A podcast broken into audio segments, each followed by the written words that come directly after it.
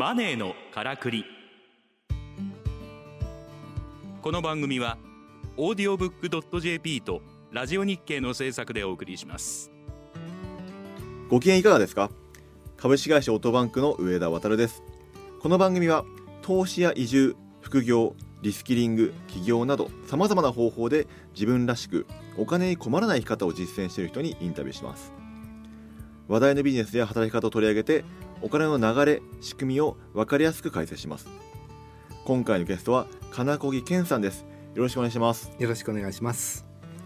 金子木健さんはお金や投資の学びをサポートする株式会社メリの代表です。投資と金融を12年滞在した中国で事業の傍ら学び現在は法人個人に向けた投資資産防衛に関するコンサルティングをされています。主な著書としてなぜ金子儀式は銀行預金より安全で不動産投資より稼ぐのか投資で失敗する人成功する人などを出版されています。さて金子さん、はい、今回ですねあの時 GAFAM に投資してればと後悔しないためには？面白そうなテーマですね。はい。あのやっぱり GAFAM とかってまあ上場してからまあ株がぐんぐん上がっていって、はい、悔しいなって思うことがないように、はい、まあ有益な投資っていうのをしていくには、まあなんかどういった視点を身につけていけばいいんでしょうか？うんうん、これはですねまずそのその人のまあ、投資だけでなくて生き方全体に関わってくると思うんですけど生き方、えー、ガーファムに投資しておけばよかったっていうのは過去を悔いることじゃないですか。後悔する。あの時分かってたのになんで、えー、投資しなかったんだろうっていうことですよね。うん、でそこは過去に対する見方が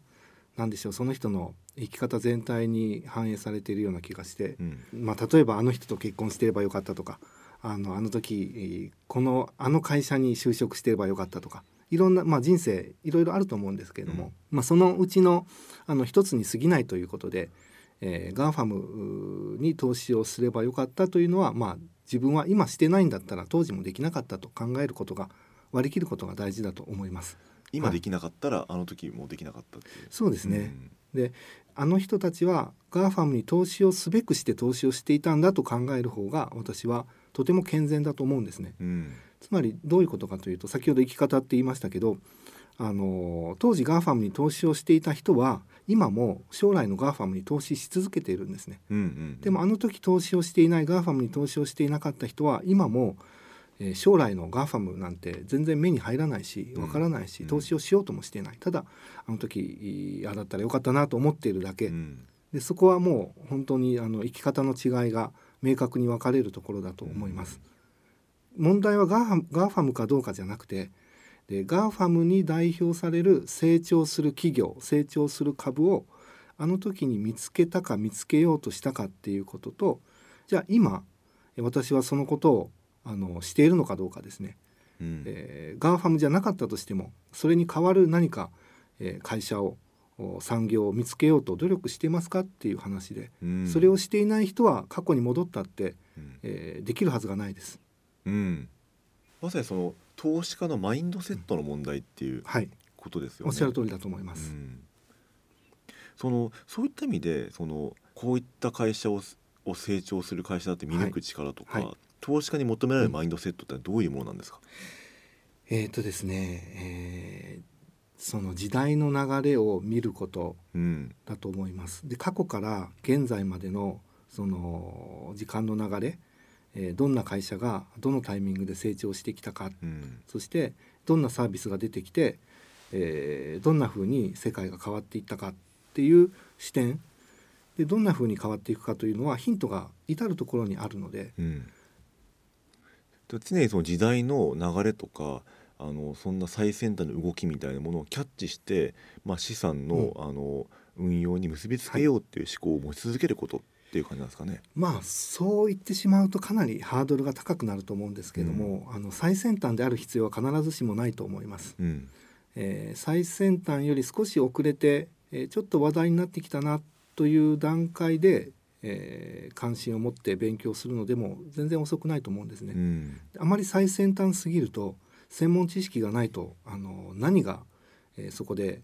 えー、それがうまくいって何が消えていくものかというもう判断が本当に専門家でも難しいのでうん、である程度まで形になりつつある段階で、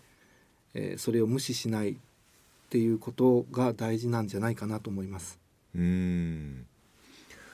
金越さんのはい、まあ、あのご著作とかの中で、はい、その投資家のマインドセットに、まあ、2つあるって書いてあって、まあ、そういうあの資産を減らすタイプの消費者的なマインドと、うん、あと資産を増やす投資家的なマインドってあると、あったんですけどもそういったのはどういった違いがあるんですか、えーまあ、簡単に言ってしまえば投資家マインドは自責思考ですね。うん。消費者マインドは多責思考、うんうんうん、えー、投資家というのは自分であのまあ、資本を投下して、うん、えそれをリターンに変えていかなければならないので、え判断をしなければならない決断をしなければならない。自分のお金が増えるか減るかなくなるかっていうことに対して責任を持つ必要があるので、うん、えー、そこに責任を持てない人は投資をやってもうまくいかないと思います。うん、まあ、いわゆるそれが多責思考で、えー、消費者マインドだと思うんですけど、うん、つまりそういう思考がいつもあって責任はあのそれを準備してくれた人の責任、うん、それを出した人の責任それを考えた人の責任でそうなってくるとあの本当にその時代をその、まあ、読むにしてもですね企業を判断するにしても誰かがその責任を取って代わりに判断してくれるっていうところに乗っかるしかないんですね。うん、自分で判断できない決断できない責任を取れないというのはつまりリターンもないっていうことです。うんうんうんでリターンは判断する人決断する人リスクを取る人が取っていきますから、うん、えー、むしろお金を失う方向だと思います。うん、なるほど。そのその投資家マインドを身につけて、うん、上でその覚悟を持ってこう投資するっていうのは結構重圧もあると思うんですけども、はい、金子さん自身は投資する企業を、まあ、どういった視点とか切り口で見てらっしゃいますか、はい。はい、えー、2つあります、うん、市場があるかどうかというのが一つと、うん継続していけいけるかどうかというのが一つ。継続して成長していくかっていうこと成長そうですね、うん、えー、市場があるというのはそこにあのー、まあニーズがあって、うん、それを必要としている人がいて将来的に利用する人使う人、うん、買う人がいるっていう状態。でそうでないとあのー、その会社は必要とされなくなってしまいますので、うん、えー、そこに投資をしてもそれはあの報いがないということになります。あともう一つの継続していけるかどうかっていうのがもうこれ本当にあの大事だと思うんですけども継続のために必要なのは、まあ、不祥事を起こさないことっていうのも一つだと思うんですね。不祥事を起こさない、はい、なるほど。コンプライアンスガバナンス、うん、消費者を騙さないとか、うん、あの訴訟リスクが少ないとかいろいろあると思うんですけども、あのやんちゃをするあの会社ってあると思うんですよ。長期的に資産形成で投資をしていくためにはそういうまあやんちゃな会社よりもあの信頼を得て成功法で、あの市場を大きくしていって、うん、あこの会社だったら10年後20年後30年後存在しているなっていう会社、うんうんうん、そんな会社を適切なタイミングで、えー、選んで、うん、えー、そして投資をしていくだけでいいんじゃないかなとさえ思います。ああ、そうそう安定した運用ができるという。そうですね。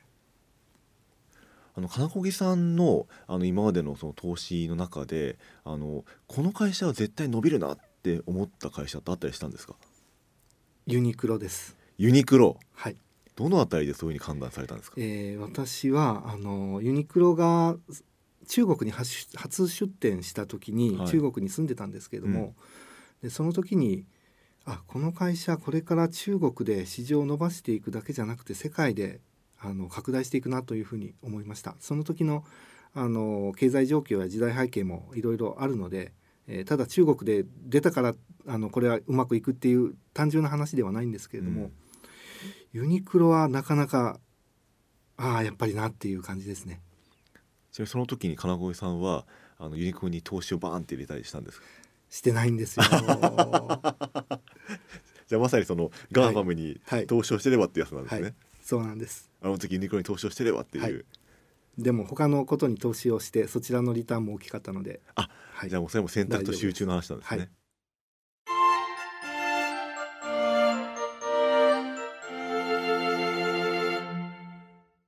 投資家マインドをあのの対比っていう意味では、はい、そのサラリーマ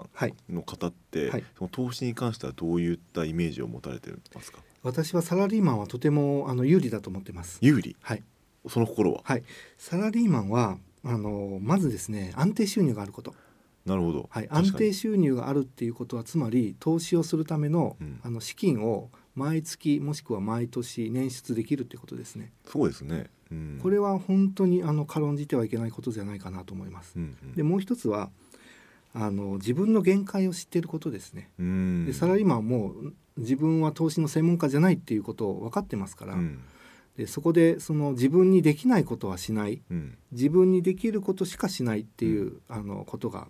できるんですね。可能なんですね。でも生地あの、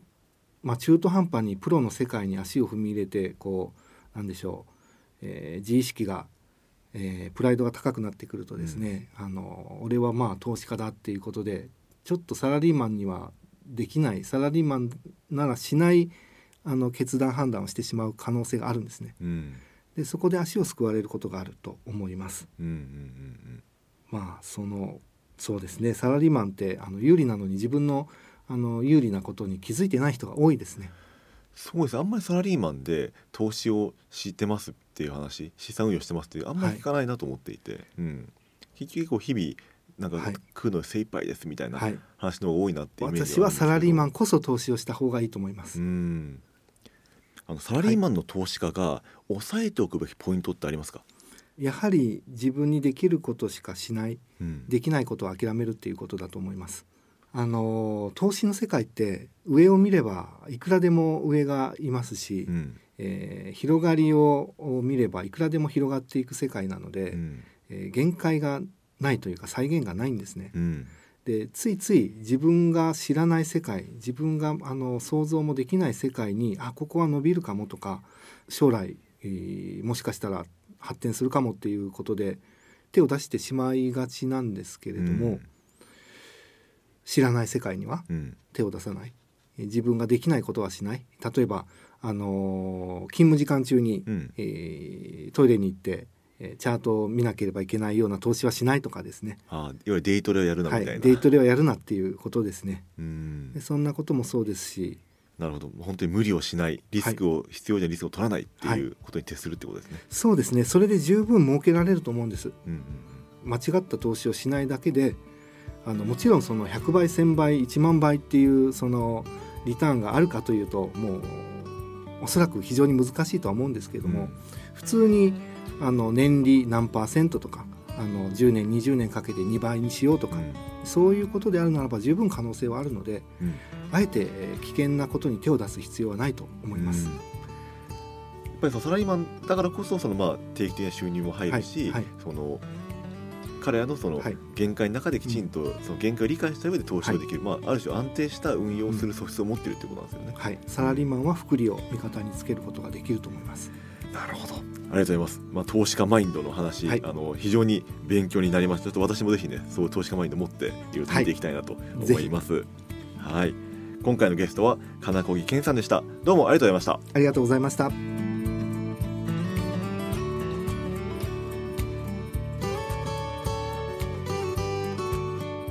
マネーのからくり。オーディオブックドット JP とラジオ日経の制作でお送りしました。